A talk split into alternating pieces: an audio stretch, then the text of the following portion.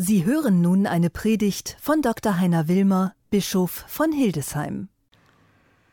Liebe Schwestern, liebe Brüder, was passiert, wenn sich Gott interessiert?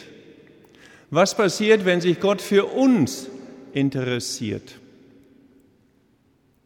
Wenn ein Engel sich für die ersten Menschen, die nach der Geburt des göttlichen Kindes auf der Wiese sind, auf dem Feld, wenn sich der Engel für die Menschen interessiert, für die Hirten. Und sie, wie es heißt heute im zweiten Kapitel bei Lukas, mit dem Glanz umstrahlt.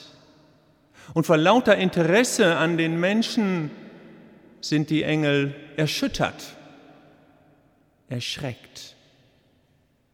Und es heißt dann, fürchtet euch nicht, denn Gott ist mit euch. Was ist, wenn wir wirklich in dieser Welt ein Interesse entwickeln, noch stärker entwickeln am anderen, an der anderen und an der Welt? Was ist, wenn wir ein Interesse entwickeln an starken Verhandlungen, dass endlich Friede werde in Europa, aber nicht nur in Europa? Was ist, wenn wir die Frage der Biodiversität und des Artensterbens so ernst nehmen wie die Frage nach dem Klima und nicht nur im Amazonas uns darum kümmern, sondern auch hier? Was ist, wenn wir ein Interesse haben, dass die Schere der Armut nicht noch größer wird, wie zum Beispiel auch hier in Hildesheim?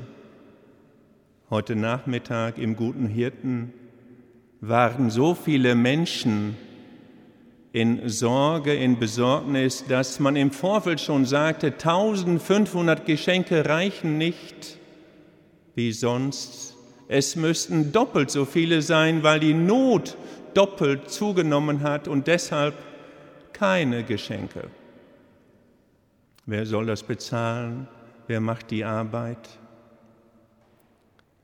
Was ist, wenn wir am Menschen ein Interesse entwickeln mit Versprechen? So wie Gott sein Versprechen hält, wenn er schon den Vätern verkündet, Abraham und seinen Nachfahren, ich stehe zum Menschen. Ich stehe zu euch. Ich lasse euch nicht, egal was kommt, niemand fällt in den Abgrund.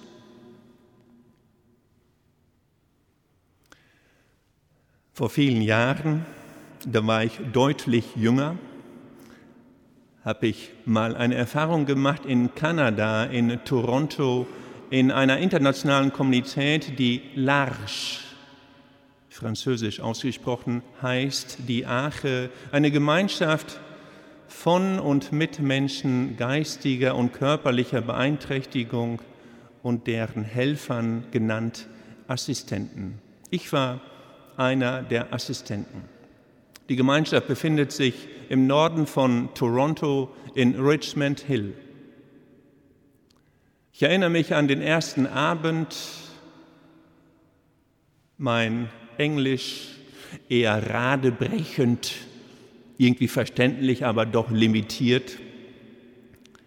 Und ich komme in so eine Haus, in ein Haus, in dem eben vier Menschen lebten mit geistiger und körperlicher Beeinträchtigung und drei Assistenten. Ich war einer dieser. Und von diesen Häusern gab es eine ganze Reihe. Und weil der German Guy neu war, kamen die anderen zusammen. Die erste Frage lautete, wie heißt du? Wie ist dein Name? Ich bin Tom, Mary, Sam, Judith, Rebecca, Catherine. Wie heißt du? Heiner. Dann kamen Lloyd und Francis, zwei aus meiner Sicht damals ältere Männer, der eine Anfang 60, der andere vielleicht 70, beide irgendwie auch eingeschränkt, und sie sprachen ganz langsam und sagten etwas schüchtern, Hast du, hast du, hast du heute Abend Zeit, um mit uns das Life Story Book anzuschauen? Das Live Storybook war eine Mischung aus Fotoalbum mit Texten drunter, die die anderen Assistenten geschrieben hatten. Texte sagten, das ist Vater und Mutter von Francis und Lloyd, das sind die Geschwister, das sind die Kühe, die Schafe. Der eine war auf einer Farm geboren, der andere stammt aus der Stadt. Das sind die Meerschweinchen, die er liebt, die Hasen, das Fahrrad, seine Geschichte. Und dann kam Linda. Ich sehe sie heute noch. Ich war so Mitte 30, Linda war ähnlich alt, Down-Syndrom. Und sie wusste, da kommt ein neuer. Und Linda hatte sich schick gemacht. Sie hatte, ich sehe sie noch heute vor mir, einen knallroten Rock, bis oben geschürzt, kam auf mich zu, recht nahe, höchstens zwei Meter, 1,50 Meter, schaut mir tief in die Augen holt Luft, macht eine Wahnsinnsrunde, schaut mir wieder in die Augen und sagt, wie findest du meinen Rock? Ich muss Ihnen sagen, auf diese Frage war ich bei meiner Ausbildung zum katholischen Priester nicht vorbereitet. Mir blieb die Luft weg. Es war alles unglaublich direkt und dann das Abendessen immer um 19 Uhr, immer eine ganze Stunde. Und die Frage, die am ersten Abend schon immer gestellt wurde, lautete, wie war dein Tag? How was your day? Jeden Tag wurde diese Frage gestellt, wie war dein Tag? Was hast du erlebt? Wie geht's? Wie war dein Tag? Und unter einer Stunde wurde nie gegessen.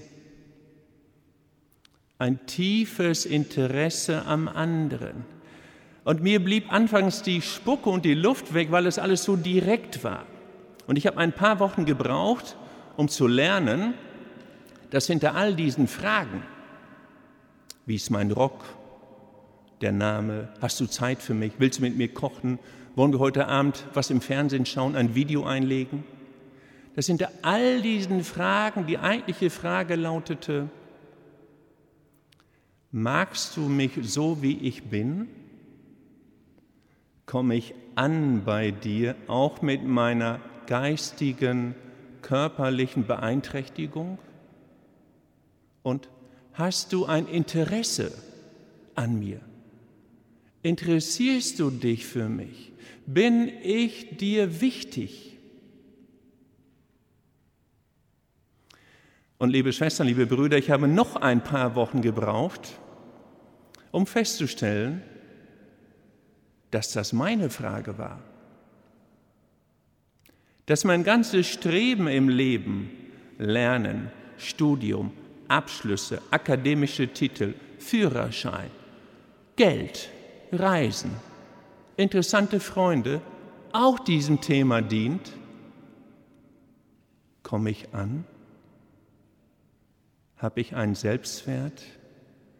Kann ich so sein, wie ich bin? Interessiert sich jemand für mich? Und auch ich halte auch jetzt die imaginäre Frage in die Luft wie ein Thermometer komme ich an? Darf ich so sein, wie ich bin? Oder muss ich mich irgendwie verstellen?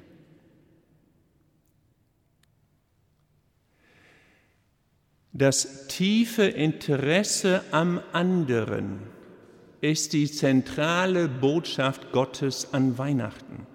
Gott interessiert sich so sehr für uns, dass er runterkommt dass er sich klein macht, ein Kind wird, uns in die Augen schaut, dass er den Hirten die Furcht nimmt, dass er fragt, was ist dein Leben?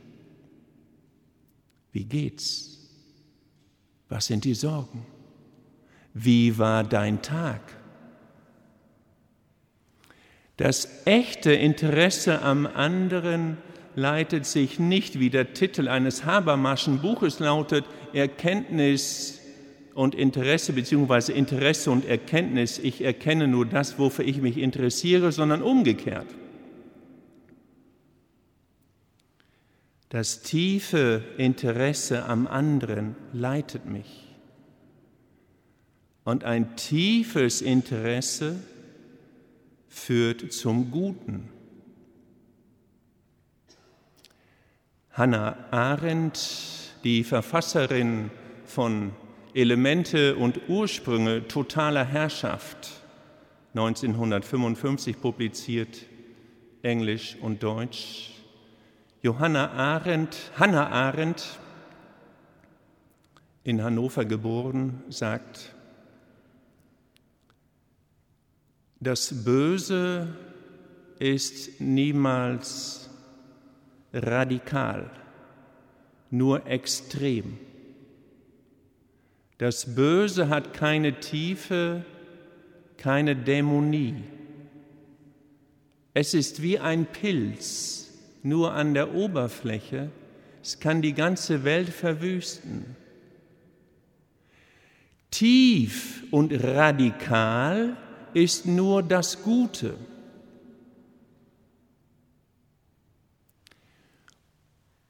Hannah Arendt. Und das Interesse am anderen ist radikal, weil es auf das Gute zugeht, auf die Schöpfung, so wie Gott die Welt wollte, als er sie schuf, so wie Gott seinen Sohn in die Welt schaffte und schuf und schickte, um sie wieder zu erlösen. Gottes Interesse an uns lässt sich bündeln, auch in dem abstrakten Satz, der am Ende aber doch sehr konkret ist und der lautet, egal was passiert, egal was passiert, lass dich nicht verrückt machen, werd nicht hysterisch, denn Gott steht hinter dir. Er hält dich. Mit Gott stürzt du nicht in den Abgrund. Amen.